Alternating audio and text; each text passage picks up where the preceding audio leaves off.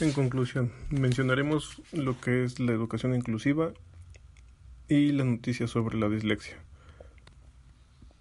De igual forma vamos a poder trabajar los últimos puntos en donde se hace mención que es la educación inclusiva. La educación inclusiva es trabajar muy a detalle con niños, adultos, jóvenes que tienen problemas de aprendizaje, que tienen algún alguna discapacidad, por así decirlo, y debemos de saber manejar esa parte. Debemos de estar con ellos continuamente trabajando.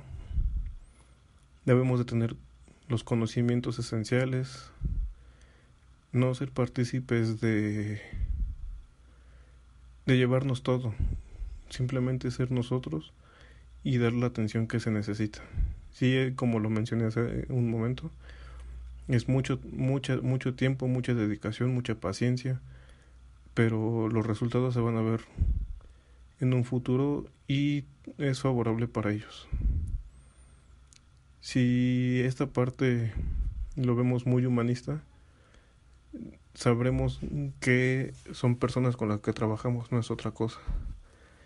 Y cada uno de ellos aprende de diferente manera y de diferente forma.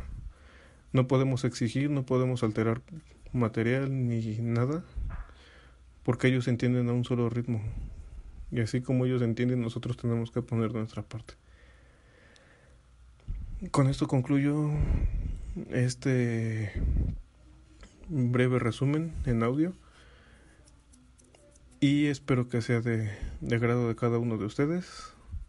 Muchas gracias, que pasen una excelente noche, tarde, día y nos estamos viendo en nuestro nuevo episodio.